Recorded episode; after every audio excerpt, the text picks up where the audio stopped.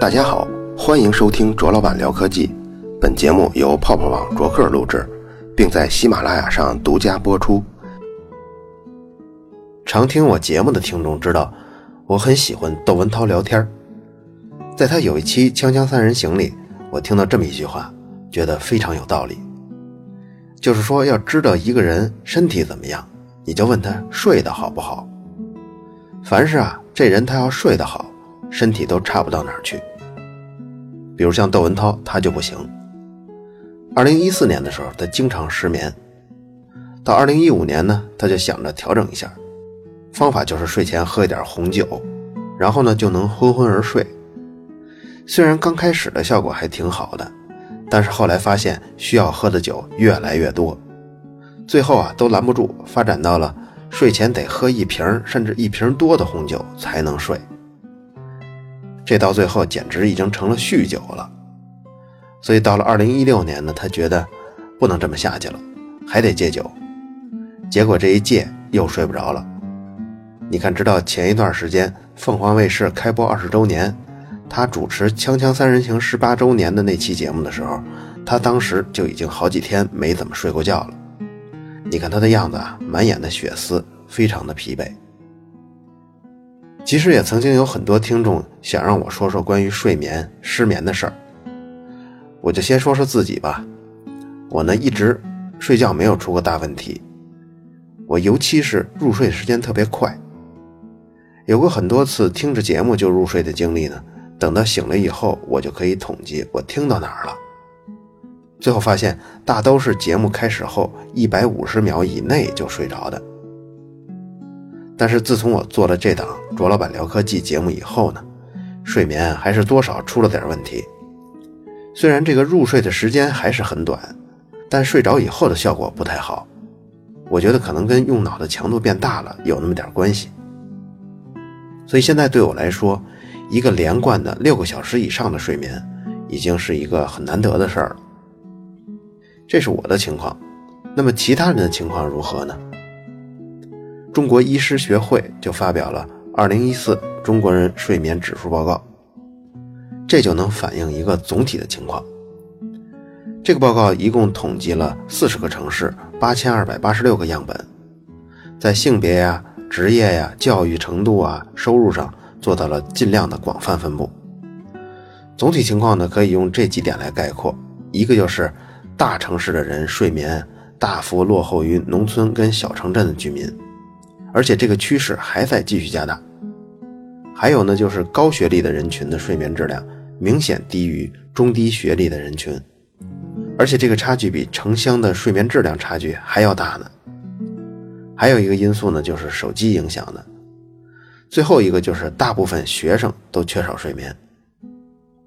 详细的数据是这样的：中国人平均的睡眠时间是七点五小时。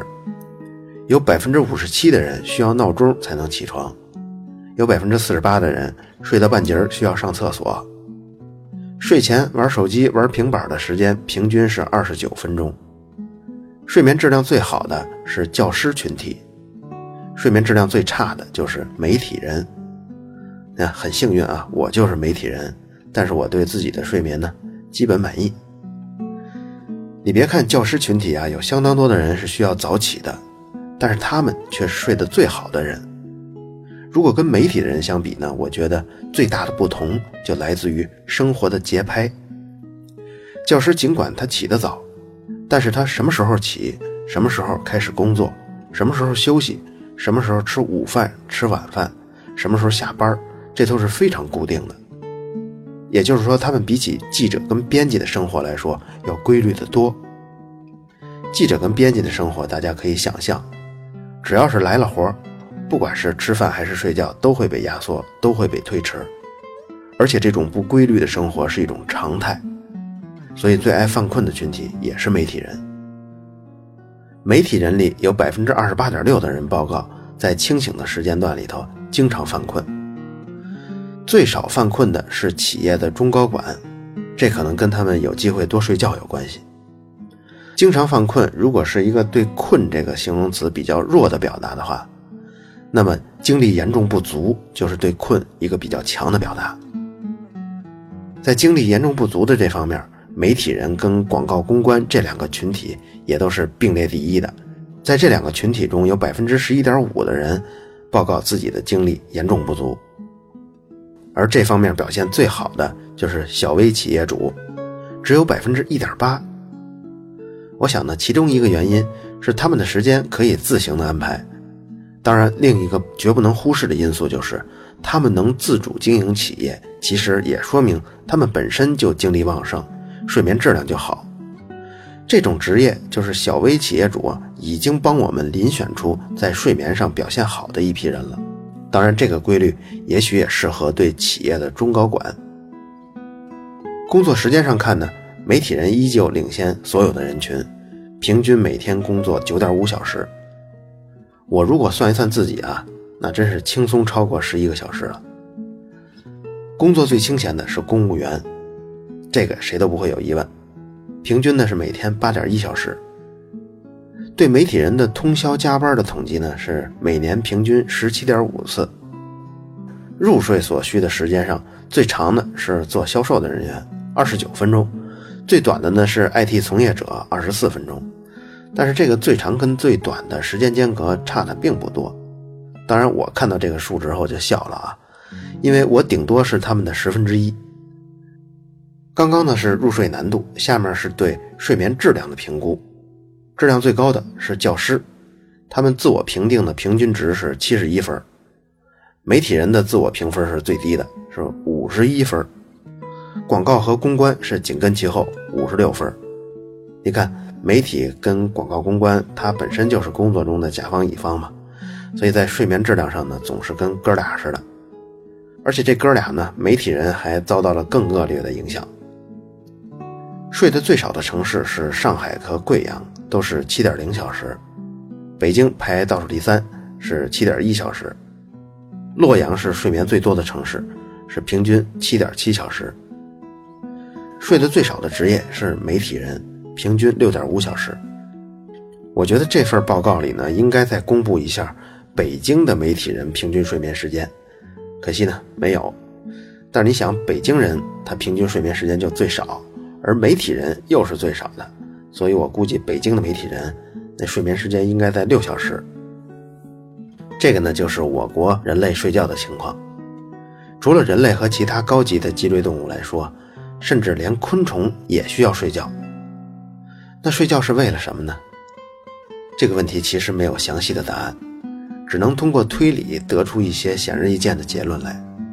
首先就是睡眠，它不是身体的需要，而是大脑的需要。如果身体累了需要休息呢，那只需要躺好就可以了。但是睡眠绝不是躺好就可以做到的，所以可以肯定的说，睡眠是大脑的需要。但是最可惜的是，直到今天为止。科学界对睡眠的作用也没有共识，甚至对睡眠活动的整体情况都没有摸清。到现在为止，没有找到任何一个具体的大脑生理功能是在睡眠过程中被修复或者是恢复的，也没有找到任何大脑中的有毒有害物质是在睡眠过程中被清除了的。好像正常的大脑和熬了几天几夜的大脑，在现代科学中看。并没有太显著的区别。现在研究出的有什么成果呢？比如像睡眠，它分两个部分，一部分叫快速眼动睡眠，这个只占总睡眠时间的百分之二十五；还有一部分是非快速眼动睡眠时间，它占了百分之七十五。当然，顾名思义了，快速眼动睡眠，也就是说人在睡觉的时候，眼球在一直在动。具体有多快呢？其实呢，也不是你想的那种滴溜溜的乱转，而是平均每分钟转动十六次。你看转的也挺慢的。如果你仔细观察一个正处于熟睡中、正处于快速眼动睡眠的人旁边，你看他的眼睛啊，其实也就是普通的一动一动的那种效果，并没有很剧烈。但是在非快速眼动时期呢，眼睛几乎是一动不动的。我把典型的快速眼动睡眠的视频截出来了，如果大家想看呢，就可以在微信公众号“卓老板聊科技”中回复本期的编号一百四十二就可以了。一夜完整的睡眠里头，快速眼动会出现五到六次，每次短的呢有几分钟，出现在刚开始；长的有几十分钟。越是睡眠的后期出现的这出现的快速眼动睡眠时间就越长，总共加在一起，整个一夜的睡眠会有一个多小时到两个多小时的快速眼动睡眠。这个呢就是一个典型的良好睡眠的特征。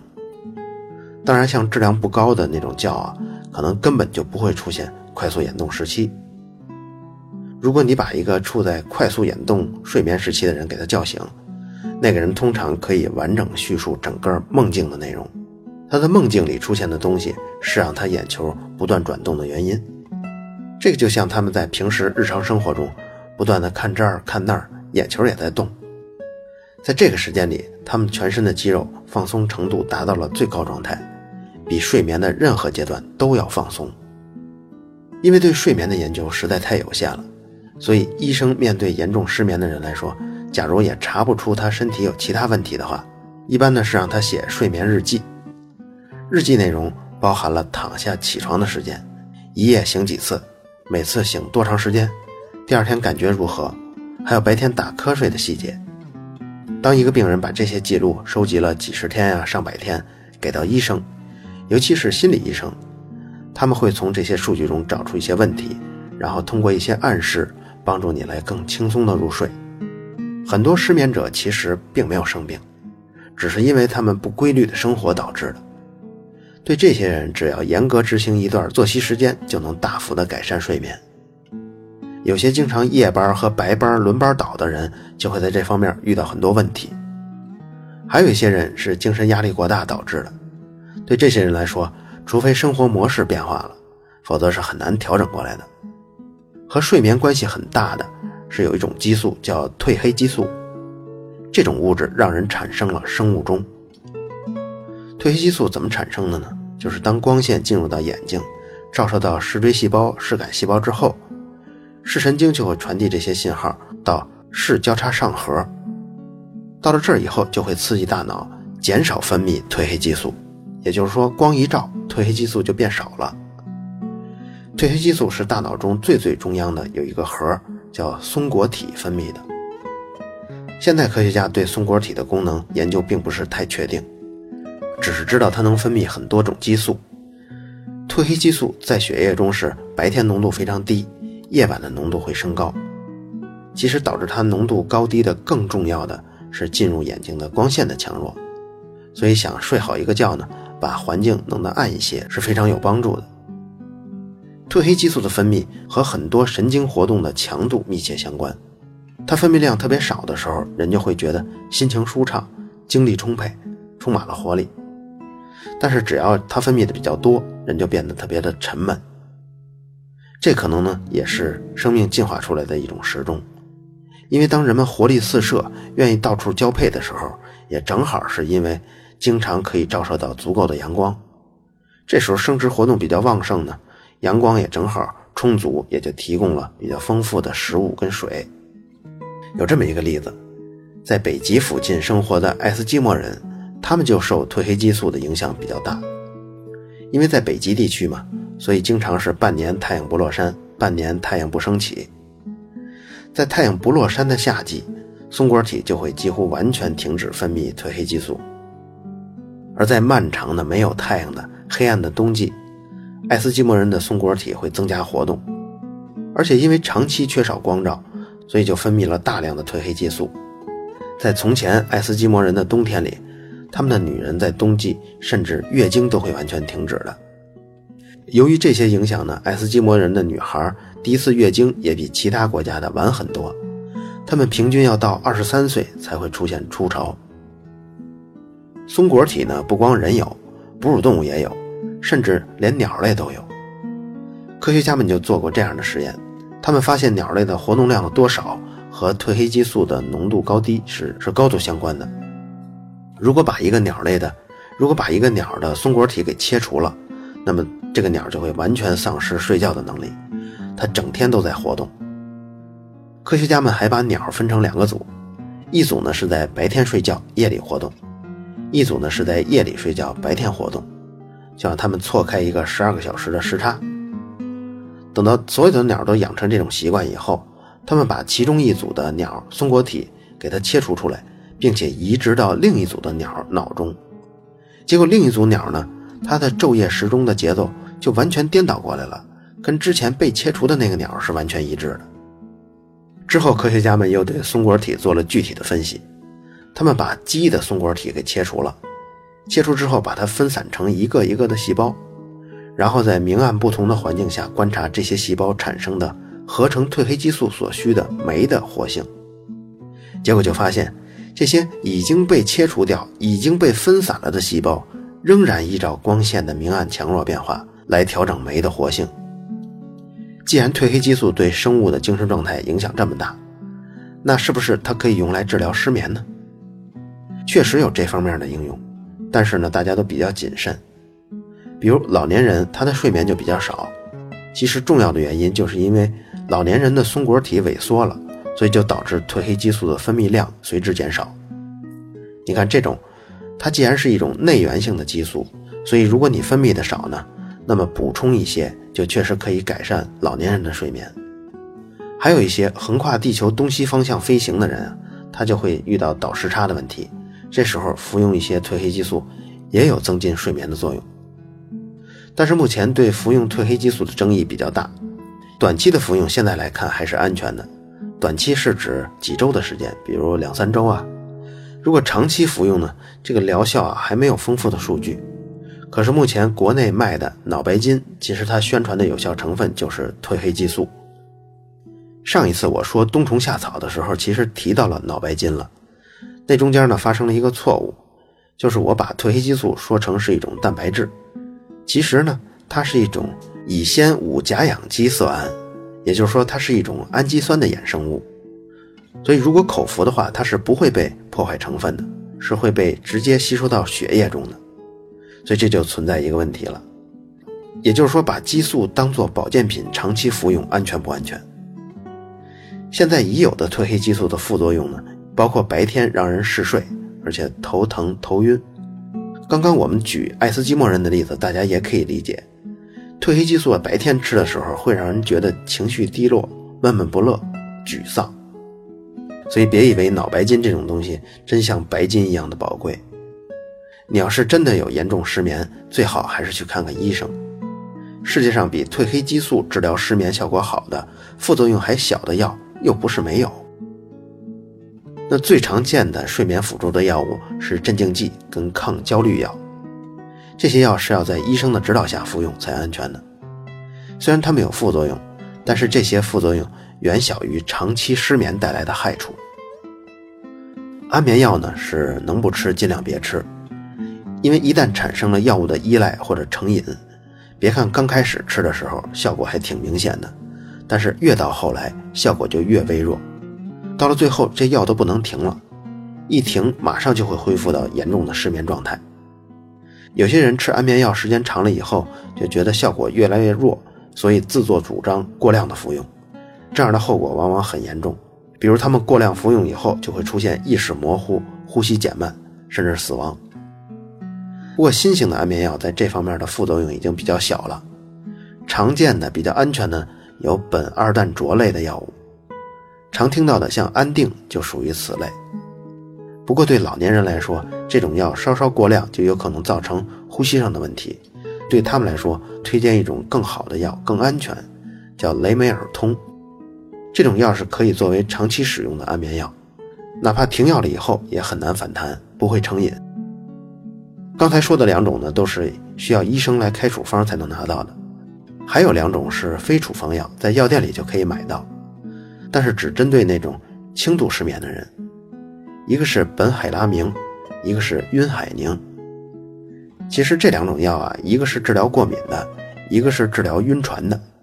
但是因为这两种药的副作用中有镇静、头晕、乏力这种副作用，所以这些副作用在针对治疗失眠的时候反而成了疗效，而他们原来的那些主要作用，像抗组胺啊、防止恶心这些功能，反而成为了副作用。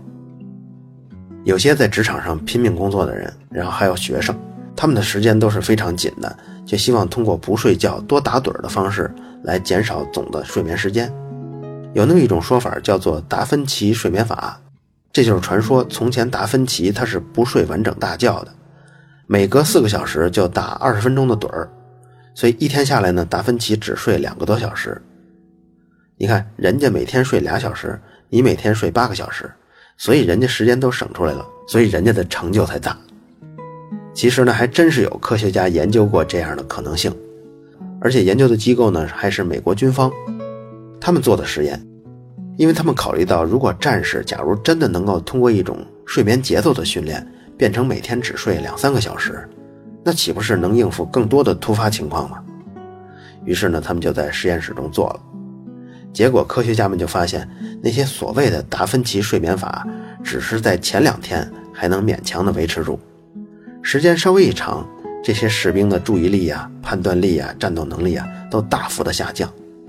如果想维持正常的水平，这些士兵不论是分着睡还是合着睡，每天至少还要保证八小时的睡眠才可以。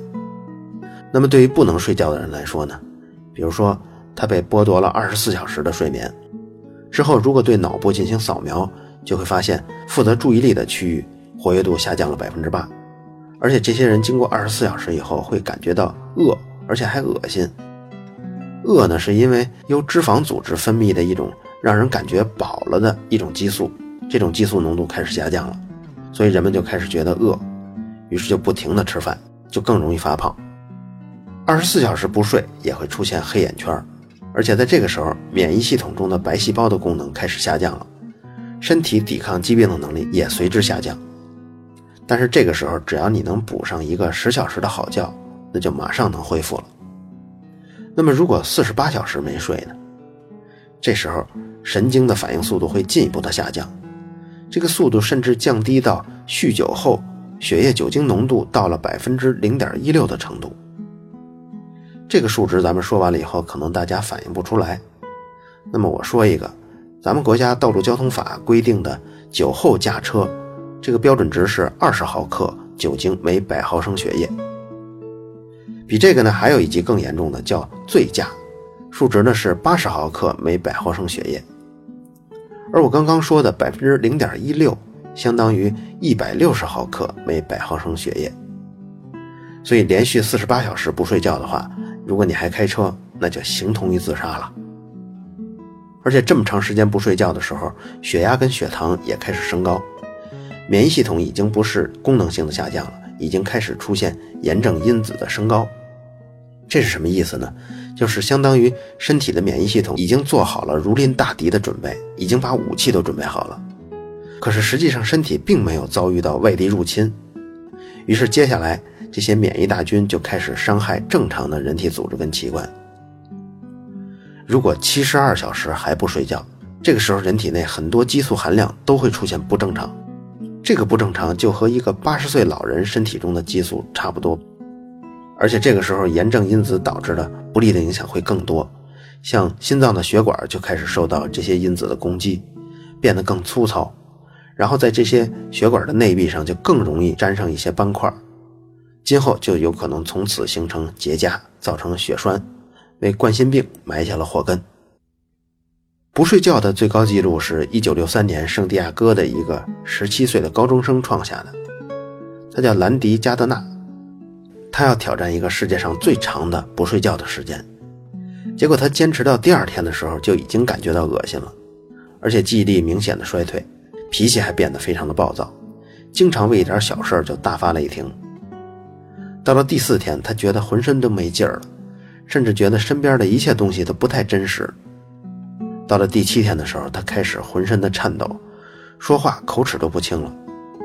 这个时候，监控他的脑电波发现波形已经完全不正常了。等到最后一天的晚上，他的计算能力和记忆力已经严重衰退了。他甚至还要揍一个自己从前的铁哥们儿。最终实验结束了，十一天，一共二百六十四小时，创下了世界纪录。等到实验过后，他紧接着就睡了一个十五个小时的大觉。等醒来以后，一切不舒服都消失了。这一觉好像也睡过头了。